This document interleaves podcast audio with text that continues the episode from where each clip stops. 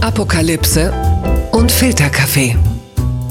Die frisch gebrühten Schlagzeilen des Tages. Mit Mickey Beisenherz. Einen wunderschönen Mittwochmorgen und herzlich willkommen zu Apokalypse und Filterkaffee, das News Omelette. Und auch an diesem Morgen habe ich mich sehr früh hingesetzt, habe ein bisschen die Schlagzeilen und Meldungen des Tages kuratiert. Was ist heute von Gesprächswert? Was kann man launig oder tiefsinnig besprechen? Und zum Glück muss ich das alles nicht alleine machen, denn bei mir ist die Person, ohne die der ganze Wahnsinn überhaupt nicht auszuhalten wäre. der weltgrößte News-Junkie, Niki Hassania. Guten Morgen, Mickey. Guten Morgen, Niki.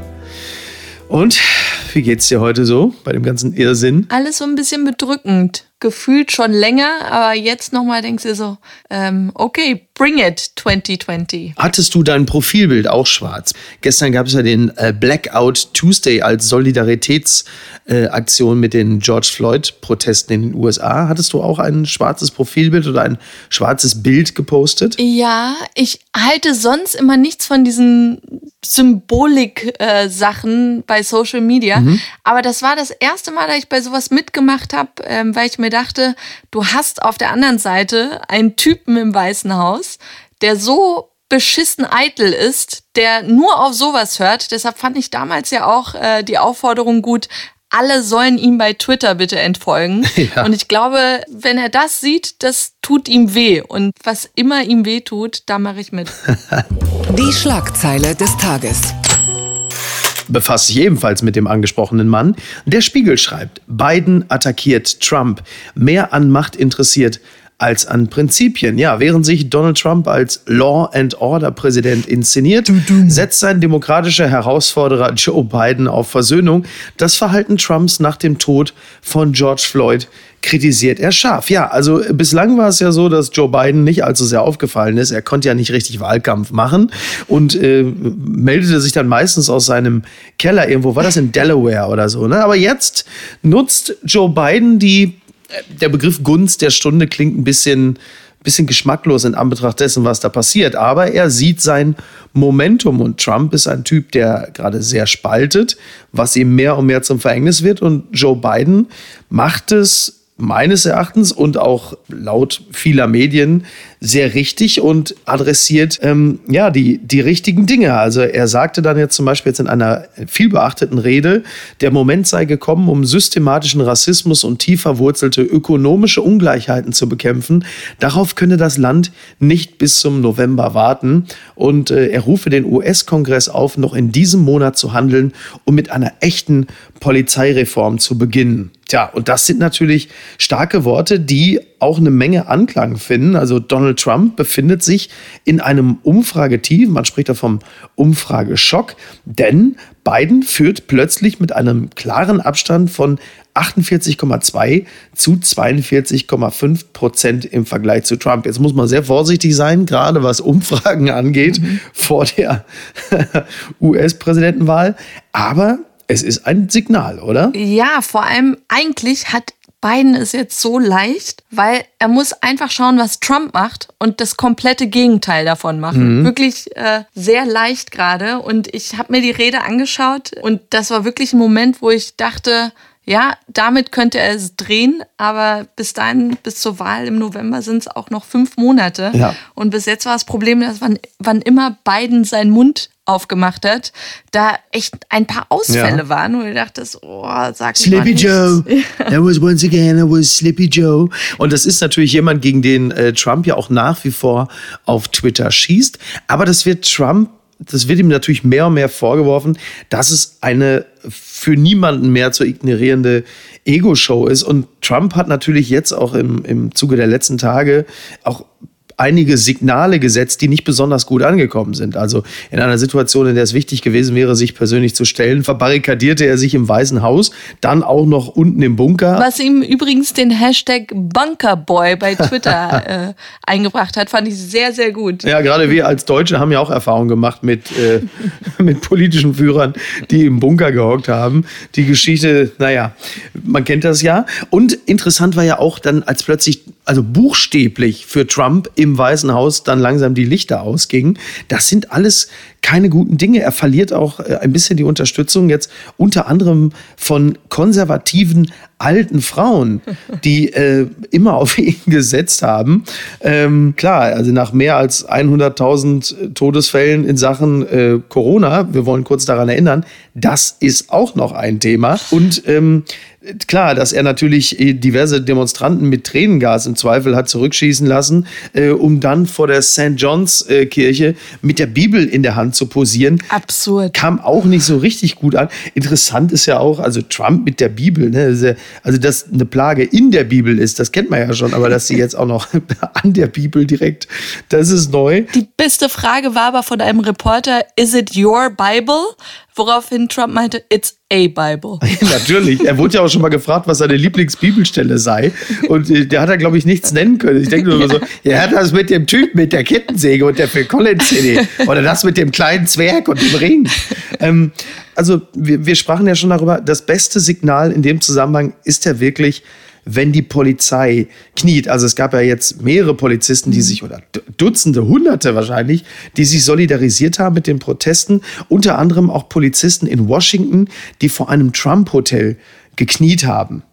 Und Biden sieht da seinen Moment gekommen und deshalb muss man vielleicht auch sagen, ja, ist es vielleicht so? Ist Joe Biden die, die Antwort auf die Frage, von der Trump gar nicht mehr dachte, dass sie in Amerika überhaupt noch mal gestellt werden würde?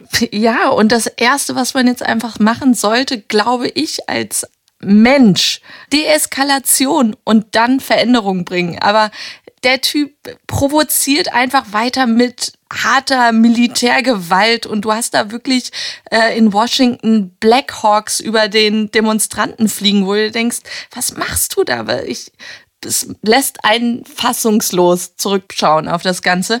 Aber ähm, eine gute Sache, die ich gerade beobachte, ist, ähm, wie viele Weiße da mitmarschieren und mitdemonstrieren. Alle Nationalitäten wirklich bunt gemischt, wer da alles auf den Straßen ist. Und da weißt du ja noch, 2017 im Januar gab es mhm. ja diesen Muslim-Ban ja. von äh, Trump, was für sieben äh, hauptsächlich muslimische Länder die Einreise äh, verboten hatte. Und ich mit meinem deutschen Pass, wo aber drin steht, äh, Geburtsort Teheran, ja. ähm, für mich gab es dann eben dann auch Probleme. Und dann bin ich mit meiner Freundin auch mit persischen Wurzeln in Frankfurt demonstrieren gegangen gegen dieses Dekret. Mhm. Und es hat, ich, ich kann dir nicht beschreiben, was es für mich bedeutet hat, so viele deutsche Mitdemonstranten da zu haben, ja. wo du denkst, euch betrifft das gar nicht und ihr marschiert hier trotzdem mit. Und das ist so ein starkes Signal. Und ja, weiter so. Blattgold. Die Welt schreibt, Disput auf Twitter. Esken zählt sich zu Antifa. Kritik an mangelnder Differenzierung. Gut, Disput auf Twitter, das ist ja so ein Stück weit Tautologie. In diesem Falle geht es um die SPD-Vorsitzende Saskia Esken. Die twitterte, natürlich in Anlehnung an Trump, der die sogenannte Antifa als Terrororganisation einstufen will. Und das blieb auch beim deutschen Twitter natürlich nicht unkommentiert und Saskia Esken twitterte 58 und Antifa. Selbstverständlich. Also die Aktion sollte Solidarität ausdrücken und äh, auch der SPD-Parteivorstand äh, twitterte ja 157 und Antifa. Selbstverständlich. Ich habe erst gedacht, die SPD, die hätten sich vertippt. Die meinten bestimmt 15,7 und Antifa. Aber nein, es ging wohl doch ums Alter und nicht um die Prozentzahlen bei den aktuellen Umfragen. Und das äh, zog natürlich einiges an Kritik nach sich, kann man sich ja vorstellen. Die junge Union war nicht begeistert. Paul Ziemiak, der CDU-Generalsekretär, schrieb gegen Faschismus und für Demokratie und Menschenrechte ohne Gewalt. Für mich selbstverständlich, für die Antifa nicht. Traurig, dass der Vorsitzenden der SPD die Kraft zur Differenzierung fehlt. Ja, das ist ja immer so eine Sache. Ne? Also Antifa wird ja nicht von allen äh, ungeteilt gelobt, denn ähm, die einen sehen halt unter Antifa Antifaschismus und andere sehen halt bei der Antifa, dann haben sie diese Bilder von gewalttätigen Protesten, äh, zum Beispiel beim G20-Gipfel in Hamburg im Kopf und reagieren darauf natürlich sehr angefasst, wenn äh, die Vorsitzende einer großen Partei sagt, sie sei Antifa. Saskia Esken hat das dann aber selbst ähm, mal geklärt und getwittert. Ich akzeptiere weder das Reframing durch die neue Rechte noch die Besetzung durch Gewalttaten linker Randgruppen, die wie jede Gewalttat verwerflich sind und strafrechtlich verfolgt gehören. Antifa ist und bleibt für mich, wie der Duden sagt, ein Kurzwort für Antifaschismus. Ja, Top. darauf kann man sich ja, glaube ich, grundsätzlich erstmal einigen, oder? Sie hat Reframing gesagt, damit hat sie meine Stimme.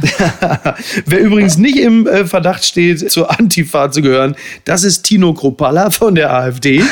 Der twitterte auch in Bezug auf die Ereignisse in den USA. Er schreibt, die Ereignisse in den USA zeigen erneut, in welcher Sackgasse multikulturelle Einwanderungsländer enden. Gewalt, Tote, bis an die Zähne bewaffnete Sicherheitskräfte.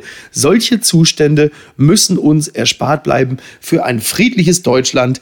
Deshalb AfD twittert, der Bundesvorstand, und da muss man sagen, auch dank solcher Tweets wird es für die AfD künftig nicht einfacher, ein güldenes bürgerliches Schleifchen um den braunen Haufen auf der Türschwelle zu binden.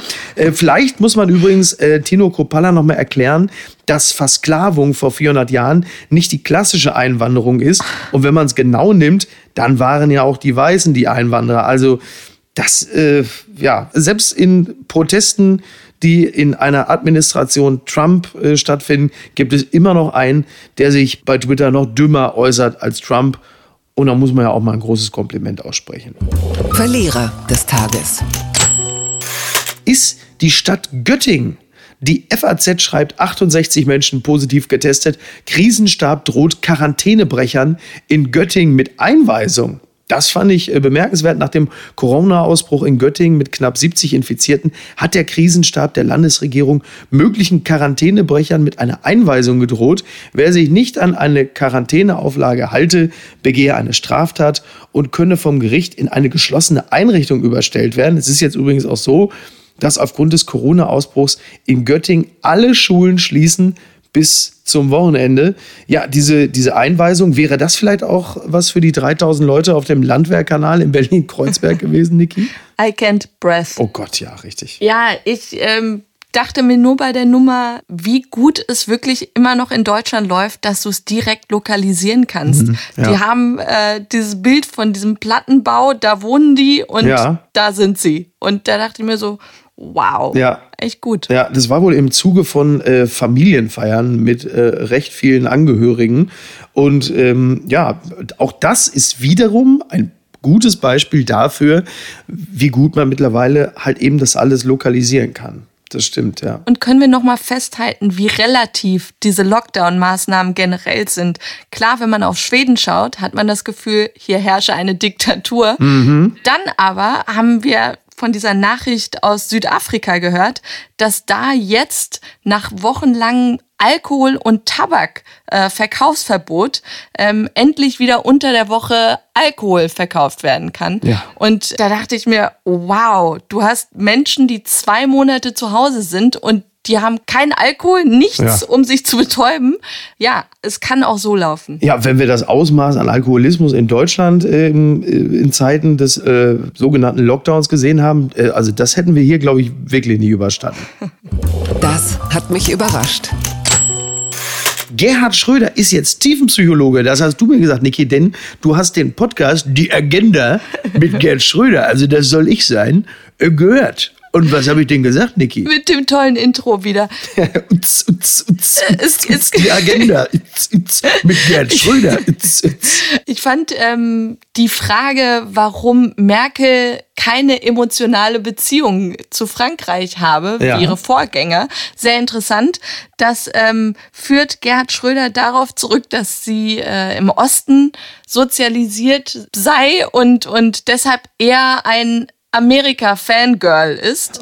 Und ja, irgendwie habe ich mich ein bisschen unwohl beim Zuhören. Kann natürlich ein Grund sein. Ja, es klingt aber eher nach so einer Post von Wagner. Liebe Angela Merkel, Sie waren im Osten eingemauert. Deswegen haben Sie von den Amis geträumt. Und die Franzosen und die Liebe war Ihnen immer egal.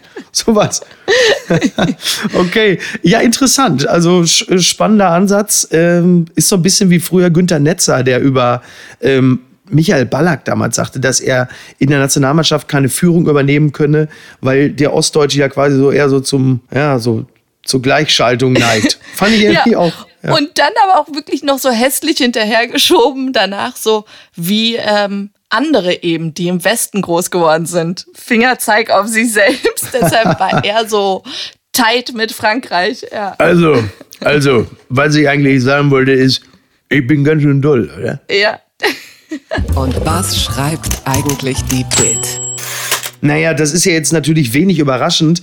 Äh, bei dem, was am gestrigen Tag los war, ist es völlig klar, dass das natürlich auch dick heute auf der Bildzeitung steht. Und deshalb ist die Headline 28 Millionen Euro. Gewinnen Sie einen super Lottoschein. Bildverlust 25 Systemscheine mit 12 statt 6 angekreuzten Zahlen.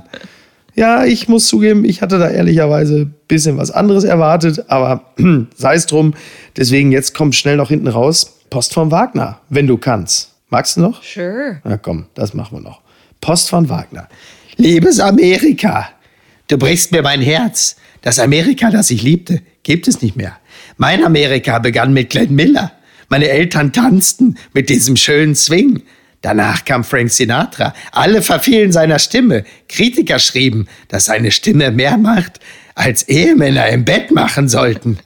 Mein Amerika ging weiter. Janis Joplin, Jimi Hendrix. Ich liebe das Amerika der Künstler. Das Amerika heute ist mir so fremd wie die Hölle. Herzlichst, Franz, ihr Franz Josef Wagner.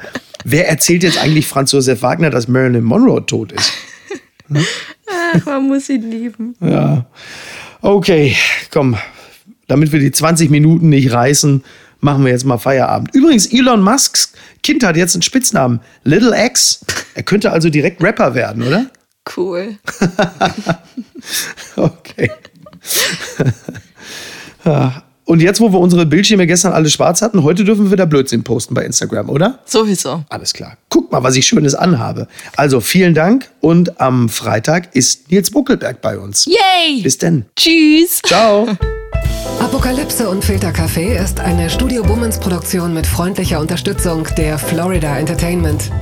Neue Episoden gibt es jede Woche montags, mittwochs und freitags. Überall, wo es Podcasts gibt.